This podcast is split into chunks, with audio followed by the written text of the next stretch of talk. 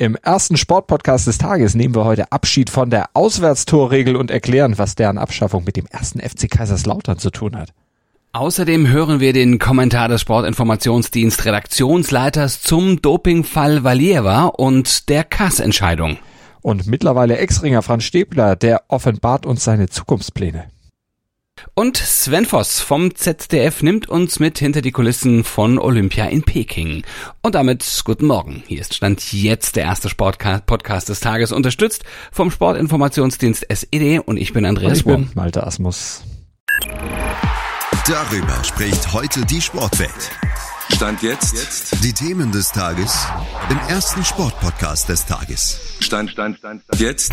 Mit Andreas Worm und Malte Asmus auf mein Sportpodcast.de. Und heute geht's wieder los. K.O.-Spiele in der Champions League stehen an mit einer Neuerung. Erstmals seit 1965 werden K.O.-Spiele im Europacup ohne Auswärtstorregel ausgetragen. Und dass diese Regel nun gekippt wurde, daran hat ein Fan des ersten FC Kaiserslautern durchaus großen Anteil.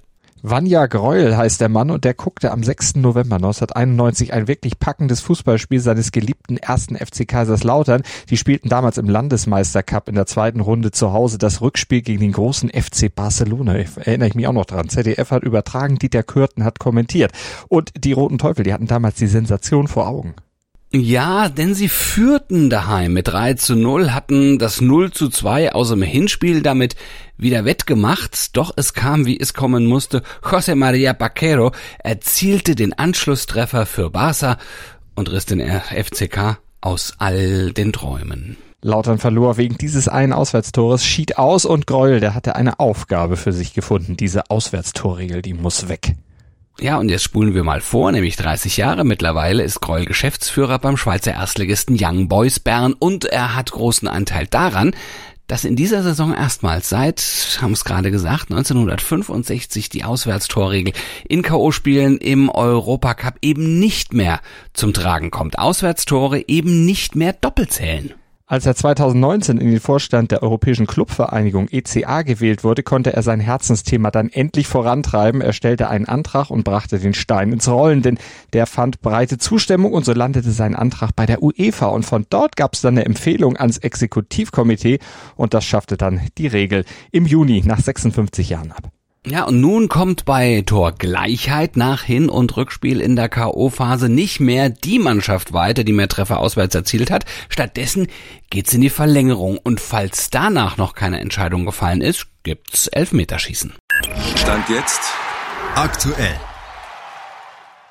Und dann gab es ja das Urteil des KAS zum Fall der unter Dopingverdacht stehenden russischen Eiskunstlauf-Olympiasiegerin Kamila Valieva. Die darf nach dem Urteilsspruch nun am Einzelwettbewerb der Winterspiele ab Dienstag teilnehmen. Die Ad-Hoc-Kammer des KAS wies den Anspruch des IOC, der WADA und des Eislauf-Weltverbandes ISU gegen die Aufhebung der Suspendierung der 15-Jährigen durch die russische Anti-Doping-Agentur Rusada zurück. Valieva war am 25. Dezember bei den russischen Meisterschaften positiv auf die verbotene Substanz Trimetazidin getestet worden. Das Ergebnis lag jedoch erst nach dem Sieg im olympischen Teamwettbewerb am 8. Februar vor. Der Kass teilte in seiner Urteilsbegründung mit, dass Valieva als besonders schutzbedürftig gelte. Und diesen Fall, den Fall Valieva, den kommentiert Kai Simon Preuten vom SID. Spätestens jetzt, da das Schlamassel offenkundig ist und nicht einmal der IOC-Sprecher Mark Adams das Dilemma noch wegmoderieren kann. Spätestens jetzt sollte auch dem letzten IOC-Mitglied klar geworden sein, welche verhängnisvolle Fehlentscheidung die Besitzer der Olympischen Spiele getroffen hatten, als sie sich dazu entschlossen, Russland Gnade zu gewähren. Gnade für einen der unverschämtesten Betrugsskandale der Geschichte. Wir erinnern uns alle an Sochi 2014. Jetzt da vieles auf Kinderdoping hindeutet, da eine 15-Jährige unter der Last einer positiven Probe und eines nächtlichen Justizkrimis unter den Augen der Weltöffentlichkeit aufs Eis geschickt wird. In einen Wettbewerb, in dem die Medaillen womöglich erst lange nach den Spielen verteilt werden. Das IOC versichert bei jeder noch so kleinen Gelegenheit, alles im Sinne der Athletinnen und Athleten zu tun. Und zwar nur in deren Sinne. Spiele in der Hochphase einer Pandemie, neue Wettbewerbe für immer jüngere Teilnehmer, neue Märkte für neue Fans, neue Möglichkeiten. Der Fall Valier war der Fall eines Mädchens, das kaum als Einzeltäterin taugt, sondern ein Opfer des eigenen Umfelds ist, entlarvt die Firma. Hier wurde eine Athletin, die zweitjüngste bei diesen Winterspielen, durch einen Anti-Doping-Kampf, der seinen Namen nicht verdient, in eine unmögliche Situation gebracht. Es ist doch offensichtlich, dass Valieva nie in diese Lage gekommen wäre, wenn die WADA, das IOC und der CAS ihre Arbeit getan und Russland aus dem Weltsport verbannt hätten, schrieb die Athletenvereinigung Global Athlete den drei Institutionen ins Stammbuch. Bei all den juristischen Hürden, dass Russland acht Jahre nach dem staatlich orchestrierten Doping in Sotschi sich mit hunderten Sportlern auf jeder olympischen Bühne zeigen darf, treibt sicher nicht den Kulturwandel im sportbegeisterten Russland voran. Dass IOC, WADA und CAS nicht konsequent sanktioniert und verkrustete Strukturen aufgebrochen haben, zeigt sich schon in Valievas Entourage. Russland hatte keinen Grund, sich zu reformieren. Darunter leiden Athletinnen und Athleten, die Sauberen und die Schutzbedürftigen. Leider wird das auch durch den Schlamassel von Peking den meisten IOC-Mitgliedern nicht mehr klar werden. Kai Simon Preuten vom SED kommentierte den Fall Valieva. Top und Flop. Top des Tages ist die Ankündigung von Basketballstar Dennis Schröder bei der Heim-EM im September für Deutschland spielen zu wollen. Deutschland trifft da in der schweren Gruppe B auf Frankreich, Litauen, Europameister Slowenien, Bosnien und Ungarn. Ja, da kann man Schröders Hilfe sicherlich gut gebrauchen.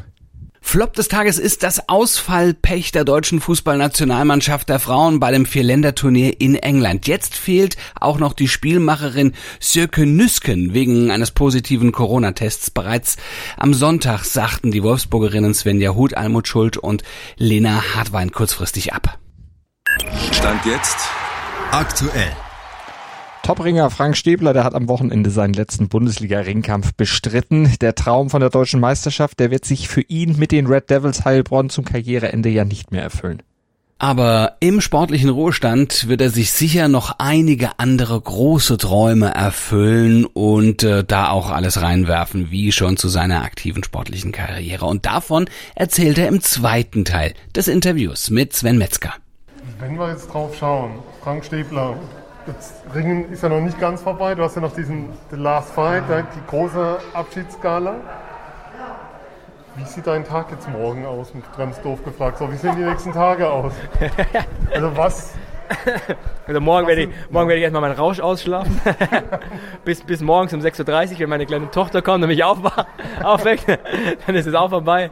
Ähm, ich werde jetzt viel Zeit erstmal mit meiner Familie verbringen. Und wie gesagt, die nächsten zwei Wochen erstmal runterfahren, bin ein bisschen freier, dann kommt der Urlaub und ich genieße das Privileg, erstmal nichts tun zu müssen. Ich bin erstmal frei und das ist ein unglaubliches Gefühl. Ich muss morgen nicht in einen, beim Geschäft antreten, beim Job, wo ich vielleicht nicht machen möchte. Deswegen habe ich dieses Privileg, erstmal frei zu sein, äh, zu agieren zu können, wie ich möchte. Und freue mich mega auf die Zeit mit meiner Familie jetzt auch, auf den Urlaub und einfach äh, abzuschalten. Und dann warten ganz, wie gesagt, viele neue Aufgaben, neue Projekte. Es wird alles anders werden. Ähm, und das wird auch eine richtig, richtig tolle Zeit. Da freue ich mich auch drauf. Auch mit ganz vielen Fragezeichen, aber wie heute Abend. Eigentlich ist das Leben genau wie der Kampf heute Abend. Es bringt genauso viele Fragezeichen. Aber wenn man alles reinwirft, was man hat, dann wird es im Endeffekt gut werden. Bin ich überzeugt. Jetzt steht hinter uns gerade Daniel Meuren. Ähm, ihr schreibt ein Buch zusammen. Kannst du dazu was sagen? Richtig, ja. Der liebe Daniel begleitet mich schon seit, ich glaube, sechs Jahren jetzt, wenn ich erinnere. Seit meinem ersten Weltmeistertitel, ähm, auch fast auf der ganzen Welt schon mit dabei gewesen und sehr, sehr nah an mir dran. Und da ist die Idee dann entstanden, gemeinsam, hey, sind so ein, zwei gute Geschichten dabei, lass uns doch ein Buch schreiben. Und deswegen, ja, ähm, schreibt der liebe Daniel gerade meine, wie sagt man, Memoiren, meine zusammen. Biografie, Memoiren, so Okay, Biografie. Und ähm, da frage für die Mathe, vielleicht die Memoiren für die Matten. Ähm, ja, da, da freue ich mich einfach drauf. Das ist ein ähm, tolles Projekt. Wir werden pünktlich im Sommer zu meinem letzten Event, wo mein Ziel ist, das Ringen so zu platzieren, wie es platziert gehört, nämlich eine der größten und spektakulärsten Ringerveranstaltungen aller Zeiten auf die Beine zu stellen. Das ist das große Ziel. Und bis dahin wird das Buch fertig sein und da dürfen sich alle Ringkampf-Begeisterten, aber auch sonst alle darauf freuen. Noch eine allerletzte Frage. Wenn ich mal aus dem Nähkästchen plaudern darf, aus eigener Erfahrung. Wir haben das erste Gespräch geführt, da hast du gegen Korparschi gerungen in Weingarten das erste Mal. Du hast mich nach einem Halbfinale mit in die Kabine genommen für ein Interview. Es gibt keinen Autogrammwunsch bei dir, der nicht erfüllt wird, kein Fotowunsch, der nicht erfüllt wird, egal wie viele es sind. Ähm, zum einen ist so mein Thema, ist das so innerer Antrieb bei dir, ist das Haltung? Und der zweite Punkt ist, du bist ja ein unglaublicher Botschafter fürs Ringen, wie es keinen gibt weit und breit. Sonst wirst du das in deiner Rolle zukünftig beibehalten? Also zu Punkt 1 ist ganz interessant, weil wir hatten gerade von Daniel Meuren so hat unsere Geschichte eigentlich angefangen. Weil ich kam als Weltmeister damals im Bundesliga-Kampf nach Mainz. Damals war der Kubaner, der Herr Lopez noch da und kein Schwein hat sich für mich interessiert, aber alle für den Kubaner hat er gesagt, wie kann es das sein, dass ein deutscher Weltmeister ähm, so uninteressant ist. Aber damals hat halt das Mediale und mein Weg erst begonnen und habe gesagt, eines Tages werde ich das ändern. Und vielleicht, wie man heute gesehen hat, die Jungs sind alle schon beim Essen, ich muss immer Autogramme schreiben, sowas das ist eigentlich fast bei jedem Bundesliga-Kampf. Das ist was Besonderes, es hat sich ähm, geändert, da bin ich stolz drauf. Und es hat vielleicht dann auch wieder mit einem Zitat von Muhammad Ali zu tun, weil ich habe mal gelesen, wo Ali gesagt hat, ein, ein, ein, ein großer Mann darf sich niemals einen wahren Champion nennen, wenn er sich nicht die Zeit nimmt, für ein kleines Kind oder für irgendeine Person wenige Sekunden zu opfern, mit einer Unterschrift oder einem Foto ihm Glück zu bringen. Dann darf er sich niemals einen wahren Champion nennen. Und ich habe mir so überlegt und dachte, verdammt, er hat recht. Und deswegen habe ich auch noch nie in meinem Leben ein, das verweigert. Das vor dem Kampf ist immer schwierig, jetzt sage ich immer, kommt bitte nach dem Kampf, aber ich habe es nicht verweigert. Und ähm, so ist es auch mit euch. Und ich glaube, da kann man nur was ja, zurückgeben. Ein Buch, eine große Gala und noch ganz viel mehr Frank Stäblers Pläne für die Zeit nach der aktiven Karriere. Danke für das Interview an Frank und natürlich an unseren Kollegen Sven Metzger. Heute in der Sportgeschichte. Niemand zweifelte an diesem 15. Februar 1936 an ihrem Sieg. Am wenigsten Sonja Heni selbst, die Norwegerin, die gewann ihre dritte olympische Goldmedaille im Eiskunstlauf und es huschte trotz beißender Kälte damals im Eisstadion von Garmisch-Partenkirchen ein erleichterndes Lächeln über ihr Gesicht. Dieser einzigartige Triumph war das i-Tüpfelchen und der Endpunkt ihrer sportlichen Laufbahn. Eine Karriere der Superlative, an die sie dann eine neue Karriere, nämlich als Revueläuferin und Schauspielerin anschloss. Mhm, und auch im Leben nach dem Sport ging es bei ihr, bei Sonja Hini, glamourös zu. Drei Ehen, zahlreiche Affären, keine Kinder. Sie kam in ihrem turbulenten Leben eigentlich nie richtig zur Ruhe. Und äh, so verworren wie ihr hektisches Hollywood-Dasein war, so war leider auch ihr politisches Gedankengut. Ah ja, sie nahm eine Einladung von Adolf Hitler auf den Obersalzberg an und sie hängte ein signiertes Hitler-Porträt zu Hause in Norwegen an ihrer Wand. Bei ihren Landsleuten war sie daher auch als Kollaborateurin verschrien und sie verstarb, gekennzeichnet von einer schweren Leukämie, am 12. Oktober 1969 einsam über den Wolken auf einem Flug von Paris nach Oslo. Stand jetzt aktuell. Gestern haben wir eine sportliche Zwischenbilanz der Olympischen Spiele aus deutscher Sicht gezogen. Heute gucken wir uns mal die Bedingungen hinter den Kulissen in den Wettkampfstätten in Peking und Umgebung an. Ja, und dazu sprechen wir mit Sven Voss, dem Moderator des ZDF. Der ist vor Ort im Skisprungzentrum und der kann uns etwas über die ja, aktuelle Situation in China und den Arbeitsbedingungen auch für die Journalisten und Journalistinnen dort berichten. Sven, das olympische Gefühl fehlt dir Corona-bedingt in Peking, äh, aber verglichen mit deinen Einsätzen zuvor bei anderen Spielen, wie würdest du da die Arbeitsbedingungen beschreiben? Wir fahren als Journalisten nach Peking, hattest du im Vorfeld gesagt, um auch über Missstände zu berichten. Ist das da überhaupt möglich? Also so abgeschottet, wie man als Journalist hier in dieser Olympiablase ist, hatte ich es tatsächlich nicht erwartet. Also selbst zu den paar Zuschauern, die an den Wettkampfstätten sind, hat man nahezu null Kontakt und die vielen freundlichen Volunteers, die hier sind, die wollen oder dürfen sich nicht wirklich unterhalten. Wenn man zum Beispiel einen Olympiabus oder ein Taxi nimmt, dann sitzt der Fahrer hinter einer Plexiglasscheibe und versteht überhaupt nichts. Also mit dem kann man sich auch nicht unterhalten. Ich würde sagen, unser Blick auf das große Ganze und vor allem auch auf die problematischen Themen, die die Menschen hier betreffen, ist extrem eingeschränkt. Also da können wir wirklich nur auf unser Auslandsstudio in Peking setzen, um diese Themen zu reflektieren. Sven, wie gestaltet sich denn der Alltag in dieser Olympiablase? Wie erlebst du das? Ja, man hat sich fast schon dran gewöhnt an die täglichen PCR-Tests vor dem Frühstück, die Menschen in ihren weißen Schutzanzügen, mit denen man nicht sprechen kann, der ständige Geruch von Desinfektionsmitteln. Aber es lässt sich durchaus ganz gut arbeiten hier. Wir können uns an den Wettkampfstätten relativ frei bewegen. Wir kriegen Sportler für die Interviews. Das ist so, wie man es bei Weltcups auch gewöhnt ist. Und ich habe in meinem Ministudio, das ich hier fürs ZDF habe, schon mit vielen Medaillengewinnern sprechen können und naja, am Ende des Tages, am Ende eines langen Tages freut man sich bei der Kälte natürlich auch auf die Fußbodenheizung im Hotelzimmer. Du sprichst die Unterbringung an. Wir haben immer wieder Klagen aus Peking gehört, dass die jetzt nicht überall so ideal sein sollen, diese Unterbringung. Wie ist es denn wirklich? Was die Unterbringung betrifft, da können wir uns eigentlich nicht beschweren, soweit ich das überblicken kann. Alles ist sauber und desinfiziert und was auch wichtig ist, gerade bei den Temperaturen bis teilweise minus 20, 22 Grad, es ist meistens warm in den Gebäuden und vor allem auch hier im Hotel. Wenn man sich draußen aufhält, klar, da muss man sich ganz schön dick einpacken und selbst in den Shuttlebussen machen sie nur selten die Heizung an. Aber am schwierigsten finde ich das Essen. Also einfach mal beim Italiener eine Lasagne essen ist nicht und auch das mit der chinesischen vegetarischen Kost ist schwierig, die ist nämlich relativ rar und vegetarisch ist ganz kompliziert. Und von den seltsamen Instant, selbsterwärmenden äh, Fertigessen mit gehäckseltem Fleisch in Soße und Reis, da lasse ich tatsächlich freiwillig die Finger. Lass uns mal sportlich werden. Wie fällt deine Zwischenbilanzstand jetzt aus?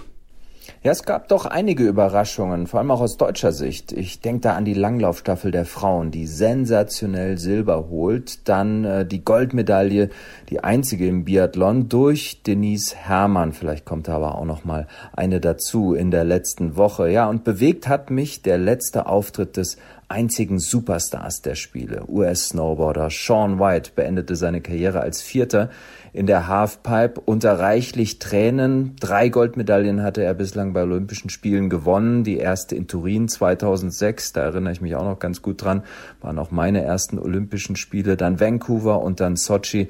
Ja, und jetzt hat er sich halt verabschiedet von Olympia. Ich habe ihn zum Interview getroffen und er ist wirklich einer der nettesten und uneitelsten Sportler, denen ich je begegnet bin.